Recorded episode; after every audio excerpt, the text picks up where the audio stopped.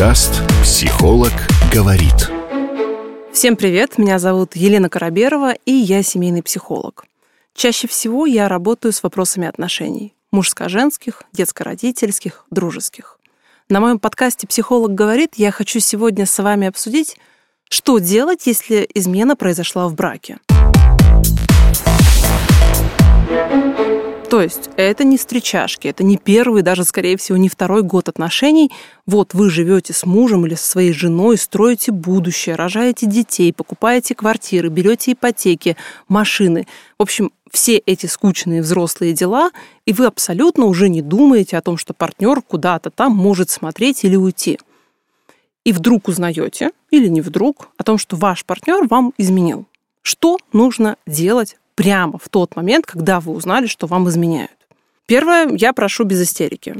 То есть абсолютно нормально нервничать и хотеть об этом поговорить. Но, пожалуйста, если у вас есть внутренние силы, давайте не кричать, не драться, не швырять предметы, не поджигать дома или квартиры.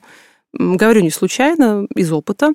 Поэтому, пожалуйста, давайте постараемся взять себя в руки. Да, измена – это неприятно, но никто не умер – вы не потеряли какой-то огромный э, дом, сумму денег или еще что-то.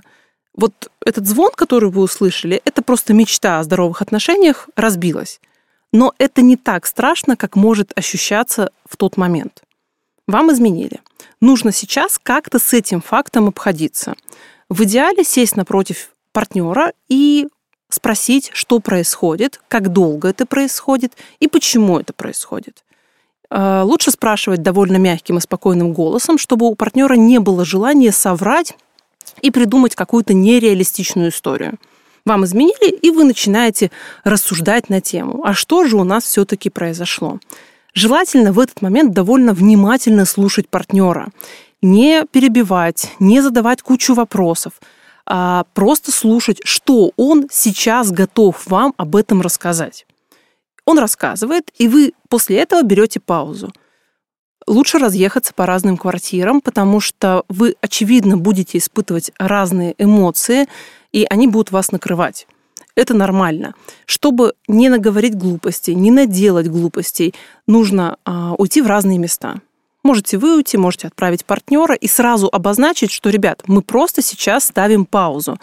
Мы не расстаемся, мы берем паузу для принятия решений. Когда вы находитесь в этой паузе, а, лучше всего обратиться к кому-то адекватному рядом. Если у вас есть такие друзья, замечательно. Если таких друзей нет, пожалуйста, сходите к психологу. В любой части страны или онлайн можно найти психолога от тысячи рублей. Поэтому вопрос здесь абсолютно не про деньги. Сходите и расскажите свою историю человеку на стороне незаинтересованному – даже довольно средней руки специалист, скорее всего, отразит вам более адекватную версию событий, чем ваша подруга или ваш друг. Когда вы находитесь в паузе, обратитесь к адекватному человеку. После этого постарайтесь внутренне послушать себя. Что я сейчас в этом чувствую? Как мне действовать дальше? Что бы я хотел? Чего бы я точно не хотел или не хотела бы? Послушали себя, как-то оценили, можно записать эти ощущения, можно в дневничок, можно голосовыми, можно в заметке в телефоне. Зафиксируйте то, что вы чувствуете в ближайшие несколько дней после того, как вы узнали об измене. И потом можно просто взять и убрать руки от ситуации. Посмотрите, что делает ваш партнер, когда вы перестали истерить и просто изучаете себя и ситуацию. Чаще всего партнерам, особенно изменщикам, хочется максимально быстро сделать вид, что ничего не было. То есть, дорогая или дорогой, прости, пожалуйста, люблю тебя до луны и обратно, вообще без тебя не смогу, такой я дурак, такая я дура, давай ради меня, давай ради детей, давай ради всего того, что у нас между нами было, давай это сохраним. Ну, то есть ситуация понятная. Никто не ожидал, что измена вскроется, Хотя, наверное, мог бы догадываться, да? И хочется сделать вид, что ничего не было. Давай сделаем вид, что мы семья, и просто пойдем дальше. И вы, наверное, не представляете даже, какое количество семей действует именно по этому сценарию. То есть что-то происходит, проблемы в системе семьи, они долго идут, тянутся, и случается измена, она может случаться в течение месяца, в течение года. И когда узнается об этой измене, просто муж и жена неделю ругаются, а потом делают вид, что ничего не было. И это самый бесперспективный вариант, потому что если мы сейчас сделали вид, что ничего не было, то проблему, да, то из-за чего в семье появилась измена, мы не решили. Мы просто оставили неэффективную модель семьи. И она еще на эмоциях там может годик ехать, но потом обязательно в таких семьях случается рецидив измены. Поэтому я предлагаю вам разобраться в этой ситуации, разобраться в чувствах и эмоциях партнера, разобраться в том, а что сейчас между нами, что мой любимый и близкий человек пошел куда-то там на сторону получать любовь, близость, поддержку, не знаю, секс, еще что-то. И здесь очень важно не скатываться в жертву. Это же абсолютная классика.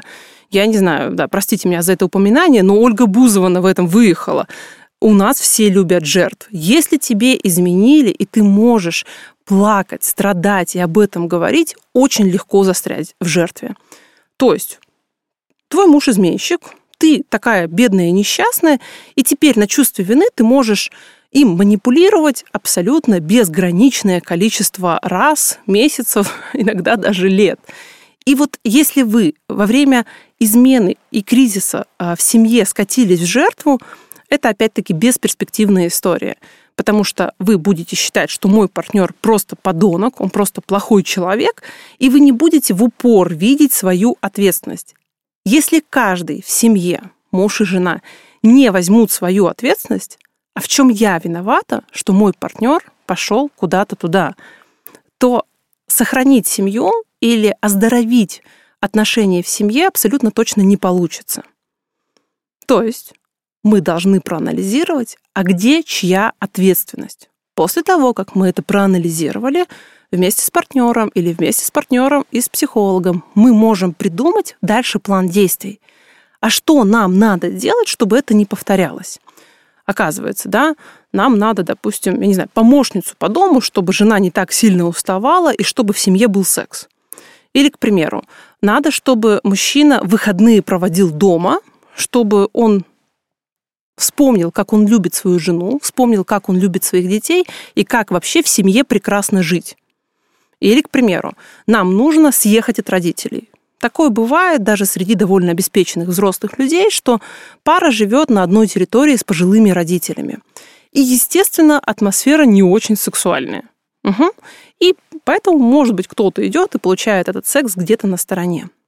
В общем, мы должны честно проанализировать, какие такие обстоятельства и какие такие чувства и эмоции каждого из нас, каждого из нас, виноваты оба, привели, что у нас в семье появилась измена.